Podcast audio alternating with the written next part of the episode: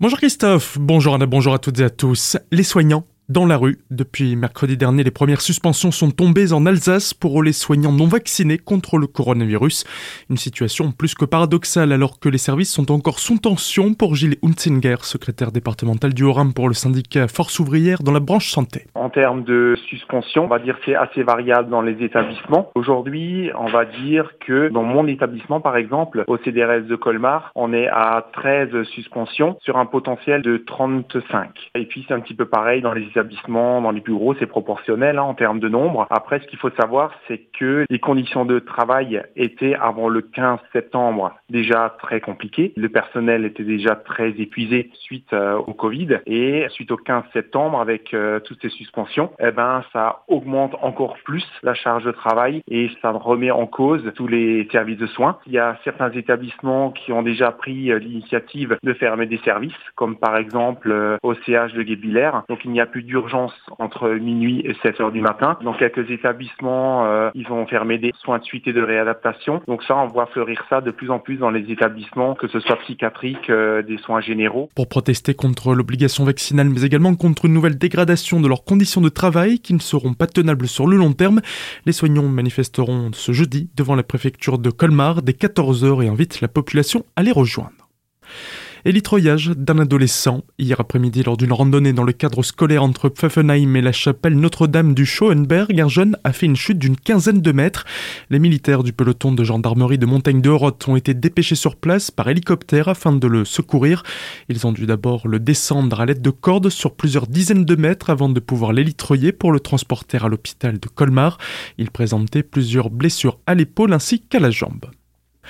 Mettre des clous dans les roues, la communauté VTT du massif des Vosges, très remontée, a récemment écrit une lettre ouverte à plusieurs personnes, dont la ministre des Sports Roxana Maracineanu, la ministre de la Transition écologique Barbara Pompili, ou encore les préférés alsaciens.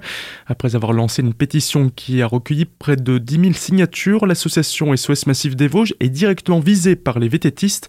Alors qu'un jeune sportif a récemment été visé par un piège, ils montent au créneau car ils en ont marre d'être stigmatisés. Ils estiment en effet que les cohabitations se passent bien dans le massif entre les différents usagers et surtout regrette que cette situation devienne dangereuse pour les pratiquants qui retrouvent régulièrement des clous, fils de fer et divers pièges sur les pistes de VTT disposées pour blesser les VTTistes. Pollution de la lièvrette à Sainte-Marie-aux-Mines depuis vendredi dernier sur un tronçon d'un kilomètre en ville. Des signalements sont remontés aux autorités.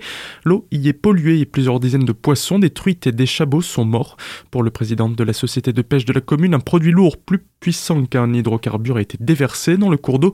Des analyses ont été réalisées. L'Office français de la biodiversité enquête pour trouver l'origine de cette pollution. Un rendez-vous d'art à Châtenois tout ce week-end, c'est Art Expo qui se tiendra samedi et dimanche de 10 à 18h, l'espace des tisserands.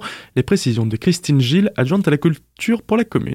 Nous accueillerons sept artistes qui sont peintres, peintres photographes, sculpteurs, céramistes, graphistes d'art et également une corsetière, Sophie Bauer. Nous accueillerons Sylvie Chara qui est peintre, Catherine Lefebvre qui est elle peintre et photographe, Anne Lombardi est sculptrice, Charlène Strack céramiste, economista Raymond Hurier, graphiste d'art, et Patricia Veldelay, sculptrice, donc différents arts, mais généralement c'est une manifestation de belle facture. Plus d'infos à retrouver sur les sites internet du foyer socio-culturel de Châtenois. Un mot de sport pour finir, suite aux incidents qui ont eu lieu samedi lors du match de Ligue 1 qui opposait Lille à Lens, la LFP a pris des sanctions à l'encontre des deux clubs du Nord.